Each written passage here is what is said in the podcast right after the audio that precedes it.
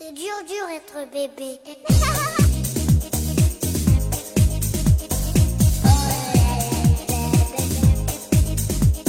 Hello，大家好，欢迎大家收听大型自制科幻悬疑青春偶像励志砍车育儿八卦类辣妈脱口秀节目《腊八粥》，我们是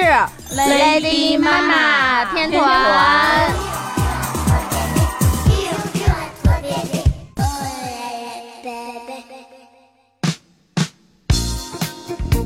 大家好，我是傻开心的童华。我是琳琳，我是自学成才的郑大夫。不知道大家有没有听说啊？前一阵不是达喀尔就是拉力赛刚刚结束嘛，然后有一个特别著名的事件，就是这个中国女司机只开了六点六公里之后，她就就是在第一个弯道吧，好像就撞出去了，然后就撞伤了，她就退赛了。我不知道你们大家对这个有没有了解？啊、对，当时我记得是个周末吧，然后早上起来，然后一刷屏，然后就看见被这个消息就是全都全都刷屏了，而且好像，呃，比较糟糕的是还有围观的观众，而且其中还有儿童对对对，都受伤了是啊，其实影响挺不好的。对，所所以以这下可糟了，中国女司机的恶名 都已经 扬名扬名世界了，是吧？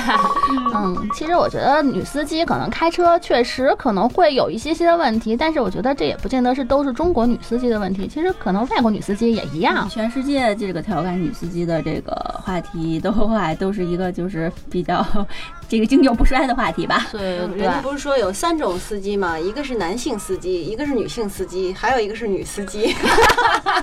女司机就是杀手的同义词。话说，就是你们觉得身边有没有遇到这种就是特别不靠谱的女司机？我觉得，因为咱们咱们几个人嘛，因为就是做汽车行业的吧，咱也不是吹牛哈，确实驾驶技术会比别人强一些，因为我们驾驶的车型多呀，我们有的机会是锻炼。但是就是其实我觉得大多数的女司机还是没有有像我们这么这种，就是可能更多的机会吧。就有一次就是在高速公路口在在高速公路上开车，然后就觉得哎，突然。一前方怎么有辆车就打开倒车灯了？然后当时我就以为我是看晕了呢，然后我就我就说这什么情况？然后就赶紧赶紧闪闪躲，然后闪到那边之后，然后我我也放慢了速度，因为我不知道他会下一步会出现什么状况。然后我就看了一个女孩子，然后在那在快车道上倒车，我当时真的疯了，我就特别想下去，我就跟他说你这样哪行啊？但是我就想想，我也不可能在高速公路上停车呀，这是我遇到一个真的真实实例。就是太太危险了，这种就是很多人吧，我觉得我身边的好多人都说，哎，你看前面那个特别肉的吧，那肯定是个女司机在开车，但是真的是百分之八九十的人确实是女女孩子在那开车。其实我觉得有时候女司机开车吧，嗯，不靠谱，主要是来源于他们的怎么说胆怯，缺乏信心。嗯，为什么会缺乏信心呢？就是你想，我们在我们在这个汽车里头，外面都是钢铁架子，你怎么会怕别人撞呢？可能，呃，你对自己的车头车尾，就坐在驾驶座上，对自己车头车尾、车的侧身、四个轮胎都在什么位置，它是完全不会有感觉的。哦，就是它，我觉得还是感性的那种东西会。对，就对空间的判断能力，可能相对来说有很多女性会差一些。而且就是我我还想说，呃，我觉得女司机最重要的就是在这个驾校基本功一定要扎实。虽然我觉得现在其实有的驾校可能就是为了这个通过率啊，就是挺挺当儿戏的这种，但是我当时练的车。呃，我都不是练的那种普通的手动挡，我爸是当年是就是他是学汽车的，他当年跟我说，你要是学车，你必须去练一个特别就是拿最破的那种车。然后我说爸，什么是最破的车呢？说啊，那驾校有那种大卡车呀。然后当时真的我就去学的大货。其实我觉得，就是女司机好多这个开车好不好，有时候是一种天生的，嗯，天生的这个对车的感觉。我觉得这个有时候不是靠学的或练的能练出来的。嗯，当然，这个可能也有点打击人。当然，还有一句话就是，很多男司机也没有这个对，也笨着呢。对 他有的开一辈子车了，他对车就是没有感觉。那那永远他是像像个新手一样，这男的女的都一样。其实我我观察哈、有有一个主要的问题，就是我们开车因为开的多了，就是我们会在脑子就是在开车时候脑子在不停的计算，就是你在计算你三秒或者五秒之后有可能会发生什么，对就是所以你在在到了那点之前三秒钟你就已经预见了，对。对，但是其实不会开车的人就是他总永远都是在被车开，他没之前没有任何，就是他没有任何想法，没有就是预判断没有预判断。嗯所以为什么就是开车眼睛要看远呢？对要看你要跟车的时候，你要看你你车前面的那一辆车，就是你前面那辆车的再一辆车。我跟你说，这绝对不是说因为女司机才会这样。就是我先生刚开始开我的车的时候，嗯就我先生是在我督促下才去学车的。嗯然后原来他总是坐在副驾驶，很理所应当。然后我看不下去了，我说你大哥，你什么时候自己学开车呀？然后他好不容易很高兴拿了车本之后，那一个月，好家伙，我那车。隔三差五就手机短信就被通知，你在哪哪哪又超速，哪哪哪又超速。我们都是速度爱好者，你知道吗？然后就这两百块钱罚他还不心疼。然后呢，后来直到有一次他在美国开车超速然后被很严重，重了。对，那一次好像是罚了他几百、六百还是八百美元的。然后我们都说你这样超速都有可能去了去那儿听证会的时候，就是他要去法院，对，然后去那儿的时候你都可有可能被人给关起来。然后那次之后是真长记性了。中国这个超速现在是罚六分儿，呃，嗯超百分之五十是罚六分儿，对吧？嗯，就比原来罚的多，所以就是为什么这个很多汽车媒体喜欢去德国开车试车，因为不限速啊。速。刚才咱们现在刚才吐槽了这么半天女司机啊，有没有一些这个比较有现实意义的这个技术，然后或者有什么方法能帮助这个女司机摆脱窘境呢？有不少啊，现在不是很多车上都有这个辅助停车，叫自动泊车这个功能吗？对现在路侧停车有很多女司机就说这个路路边停车非常难，尤其是当后面有车等着的时候，她就会更加紧张，更加停不停不进去。我记得好像小 S 就说。说他永远不自己开车的原因就是他觉得那个精神压力太大了，因为别人老盯着他停不停进对，就当他要在路？边停车的时候，他说只要后面有车，我永远都是不可能停进去的。他说那能停进去的都都绝对不是凡人，顶着如此大的精神压力。哎，不过我觉得要小 S 的话，他可以站出来，然后说：“哎，哪位男士帮我开车啊？”肯定有一大帮粉丝都会跑过去，让：“我帮你，我帮你。但是现在有这种自动泊车的功能了，就是就是面对这种路边停车这这种事情，然后可以帮女司机来做到，我觉得还是挺好的。对，而且好像这种技术现在都。无论是你就是侧的靠边儿停，还是你这个竖着，然后停车扎到入位扎进去，然后都可以。对这个吧，就是我觉得我还比较有发言权，因为之前我们是做过这个类似的一个选题，就是包括这个自动泊车呀，然后找了大概市面上比较流行的这个五六款车，然后他们都具备这种自动泊车的，我们就给它设定了这个画好的车位，然后让他们自己真的是继续自己去泊车进去，但是吧，你就看着它的时候就觉得。哦，我是不是应该下一把手？就是那种感觉，脚老想老想对，老想踩踩，对，老想踩脚刹车或者什么之类的，就是就老是真的是觉得可能不太信任这种感觉。我第一次试这样的车的时候，我觉得我这个心理承受了巨大的压力，然后不去不去踩，我也是，这手抬起来就这样我为了不去动那个方向盘，我真的是把手举在脑袋顶上，就为了然后鼓励自己千万不要去动它。对对对，我觉得就是可能可能就更比较适合，就是让我感觉都更比较新手。对对他可能真的不会，比如说刚从驾校出来的时候，然后哎遇到这么一个有自动泊车功能的，这是他然后的救星，对，这绝对是他的救星，确实就是呃，但是还是有一点啊，我觉得他可能技术还需要再进一步的发展，就是感觉他不是特别精准。比如说，他可能要求的，比如前面的车距是多少呀，旁边的车距是多少呀，他可能要求的这个比较准确，而且你要停到它，它能感应到那个位置，然后才可以顺利的把它停，进去。就这是我想说，我觉得啊，就是我们女司机，就是你可以去买拥有这样这个技术的车，但是你还是要自己会停车。为什么呢？我觉得这个技术是这个严谨的德国人发明的，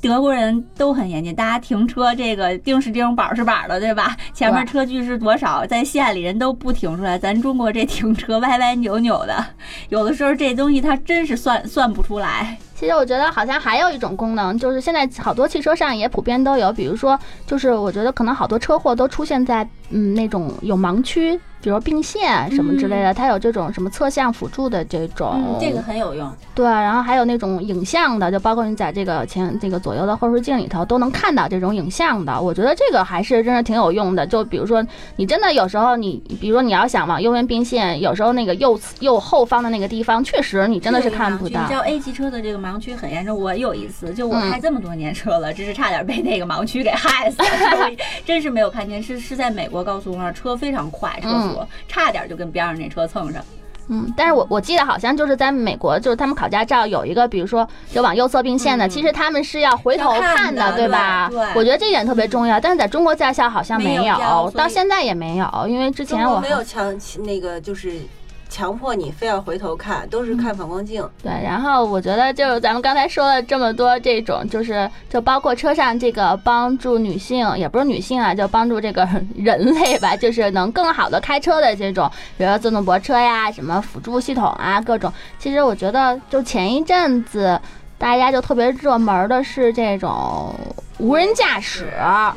这个我是觉得还是挺牛的，特别是就是大概是在二零一零年的时候吧，谷歌就开始研发这种无人驾驶。当时哇塞，我心想这无人驾驶的感觉还真是挺奇妙的，就感觉就像好多这种什么科幻片里头，比如说我之前看过，就是那个汤姆克鲁斯演过一个叫做什么什么影片来着，名字名字还忘了。没有做好功 没课。我想说的是第五元素，但是但是第五元素的那个车是在天上飞的，对啊那是另外一种那三维空间的无啊，对，人驾驶。真是我忘了小堂哥那个是什么来着，我我我只记得小堂哥还有他那辆就是无人驾驶了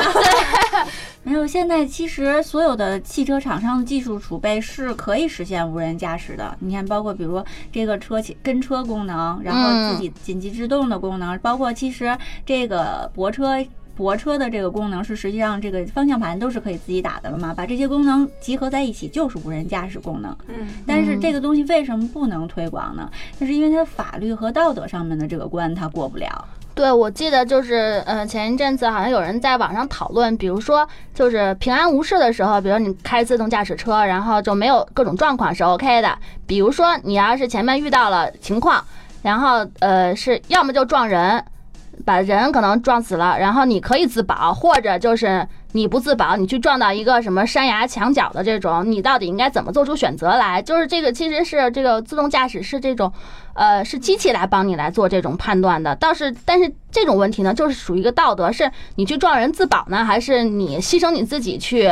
撞到撞到这个墙上呢？这个有点这个深奥了。就是以前你 记不记得刚开始开车的时候，有一个特别好笑的一个笑话，就是啊一个人开车，然后咣就把一个破桑拿给撞了。然后他说：“他说我在你对面开，你怎么都能拐到我这儿来？”然后他说：“兄弟，对不起，我那前面是个兰博基尼，撞不起。”就是这种这种选择，你看你你怎么去让一个机器来做这种选择？其实对，是就就会涉到涉及到这种就是道德方面的呀，这种啊，就是我觉得还是挺不太好说的。其实刚才说了这么多，就是刚才玲玲也提到了这个为什么无人驾驶汽车现在就是推广的。就是可能会在未来以后再推广，但是目前为止还是还是处于一个就是测试的阶段，呃，涉及到很多的这个道德法律啊，包括什么之类的。然后包括他们去测试的时候，其实也是会在一个叫做他们是在美国专门建了这么一个城，一个一个占地大概是三十多三十多亩的一个地方，是专门来测试这种无人汽车的。所以他们其实也会考虑到，哎，我要是真正是真正是在这个。呃，实际道路上测试的时候，会不会遇到很多问题？他们就会在这个场地里头去模拟。哎，一四一四年初的时候，就是加州有法律，嗯就是允许这些厂商的汽车，就是在可以上路可以路上链，对嗯试验进行试验阶段。嗯，嗯，其实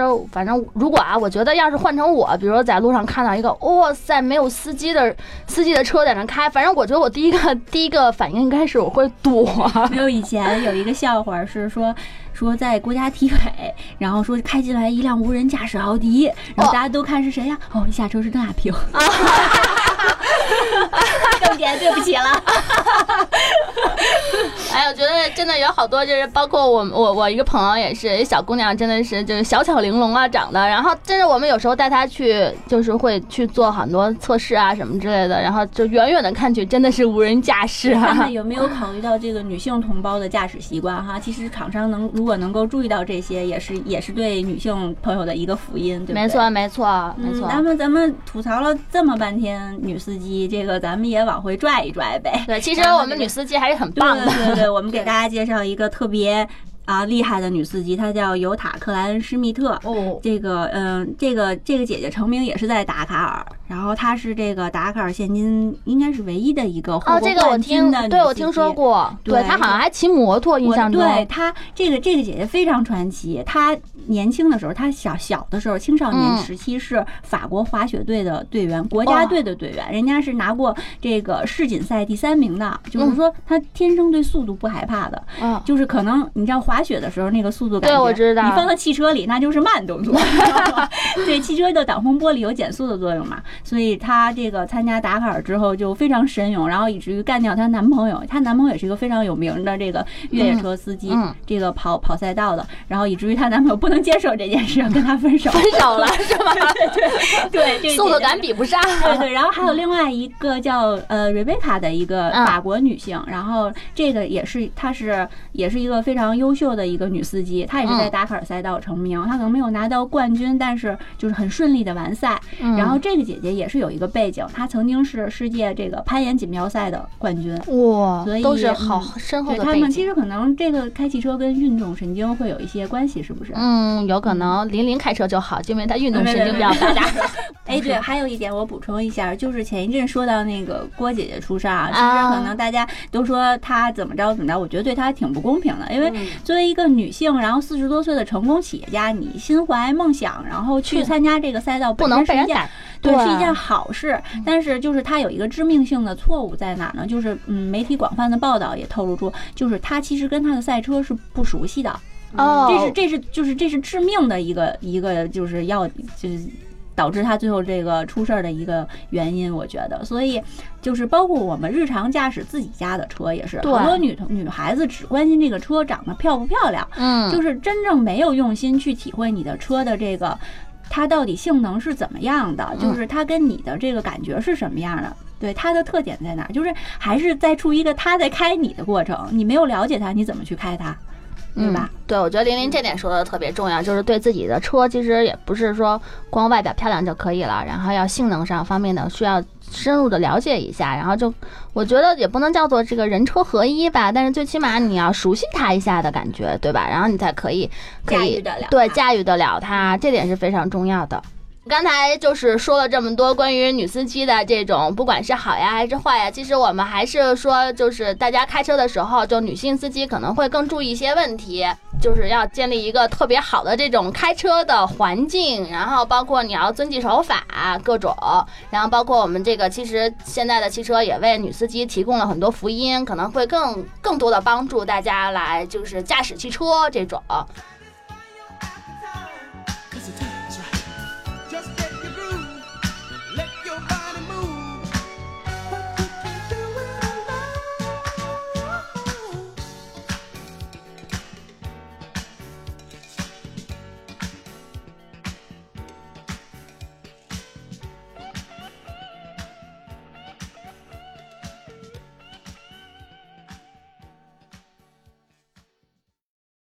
C'est dur, dur être bébé.